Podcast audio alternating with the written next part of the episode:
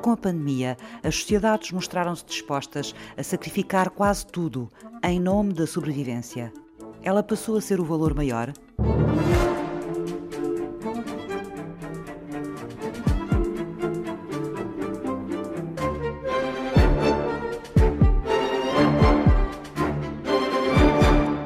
Primeira coisa que me veio à, à, mente foi a teoria motivacional de um psicólogo norte-americano, que é o Abraham Maslow, que diz que, no fundo, a, a, nossa necessidade básica e fundamental é sempre a necessidade de sobrevivência, sobrevivência física e, logo a seguir, a de segurança. Paulo Borges, professor de Filosofia na Faculdade de Letras da Universidade de Lisboa. Depois disso vêm outras necessidades, como a necessidade de, de amor, de pertença a um grupo, a necessidade de um sentimento de autoestima, mas muito dependente também do reconhecimento dos outros.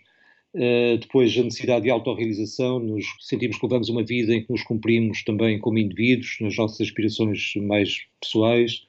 E finalmente ele mais tarde acrescentou uma outra necessidade, uma outra motivação, que é a motivação de autotranscendência, no sentido de nós nos dedicarmos a causas que vão para além da satisfação das necessidades ou dos desejos do eu uh, mais imediatos. O que me parece que aconteceu com esta pandemia é que, em termos coletivos, os povos, as sociedades recentraram-se naquela que, a meu ver, é sempre a maior necessidade subjacente a todas as outras. E quando ela está em risco, todas as outras passam a ser secundárias ou até mesmo inexistentes. E essa necessidade é a necessidade de sobrevivência.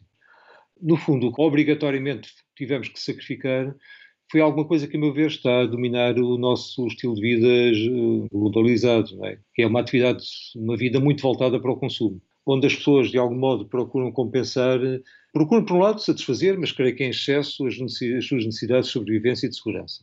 Mas depois já não são necessidades, já são desejos, já são caprichos, já, eh, já vai para além do que é necessário. É?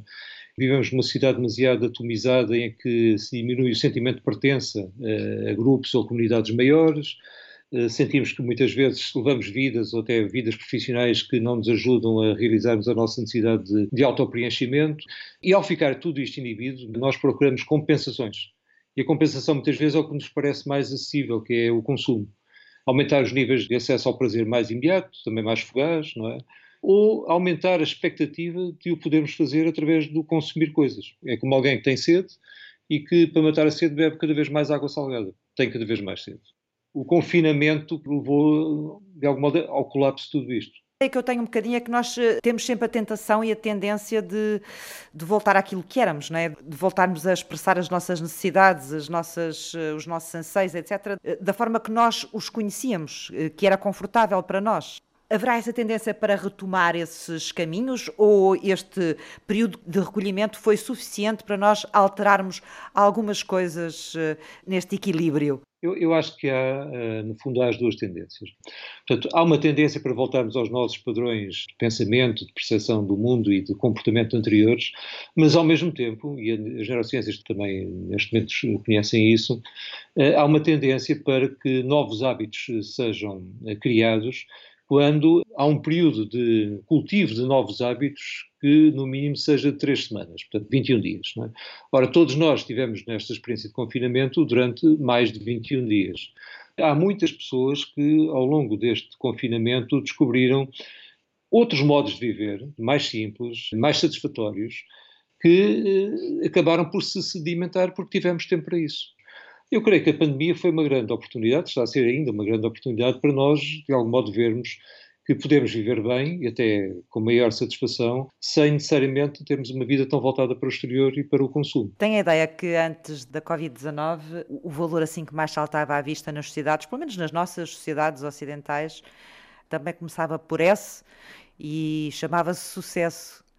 Depois, durante o confinamento, veio o S da sobrevivência. Qual será o, valor que poderá emergir depois desta pandemia? O que se apresenta, o que se pensa em geral ser o sucesso, é um sucesso exterior. Portanto, é um sucesso que tem a ver com reconhecimento social, com progressão na carreira, com fama, com prestígio, com, com poder, com riqueza, etc. Mas, na verdade, esse sucesso, como nós bem sabemos, muitas vezes é obtido à custa de um enorme insucesso, um insucesso interior. E é por isso que nas sociedades ocidentais em geral, uma das eh, doenças que mais afetam as populações são doenças do foro psicológico, nomeadamente, para não falar do stress e da ansiedade, eh, do burnout, do esgotamento, tudo isso, estamos a falar da depressão, um sentimento de falta de sentido para a vida, etc, etc. Nós podemos ter muito sucesso exterior, sermos reconhecidos, apreciados, temos carreiras florescentes, temos acesso ao poder, à riqueza, tudo isso, mas ao mesmo tempo sentirmos muito insatisfeitos interiormente e vivemos dominados por um sentimento de, de fracasso existencial. Nesse sentido, eu creio que uma crise como esta pode ter ajudado muitas pessoas a repensar o que é que é realmente o sucesso. Se não haverá um outro tipo de sucesso, a colocar pelo menos a par, para não dizer acima, do sucesso que habitualmente se procura, que é o sucesso exterior. E esse eu chamo o sucesso interior. Acredito que uma situação como estas possa ter contribuído e estar ainda a contribuir para nós reinvestirmos no nosso sucesso interior em vez de só estarmos focados no sucesso exterior. Numa crise há sempre um risco e há também uma oportunidade. A oportunidade é de se abrirem eh, janelas, digamos, na nossa consciência, no nosso coração, para um, modos de estar no mundo diferentes. E por isso muitas pessoas, até que habitualmente não estavam propriamente dedicadas a atividades solidárias, acabaram por uh, sentir que isso emergiu em si. Só que muito disso está, de algum modo, recalcado, reprimido pelos valores de uma sociedade hipercompetitiva. E por vezes as pessoas até têm vergonha de manifestarem tendências mais solidárias porque isso, de algum modo, não, não faz parte dos valores culturalmente dominantes. Portanto, acredito que a crise tenha ajudado, tenha vindo ao de cima e esteja a vir ao de cima o melhor de nós, em, muitos casos, e espero que isso se possa de algum modo sedimentar e que a satisfação que um, uma vida dedicada a, a, não pensar apenas em nós, mas também a pensar nos outros, possa ter levado pessoas a descobrir, portanto, a importância desse mesmo altruísmo e a continuar a desenvolvê-lo.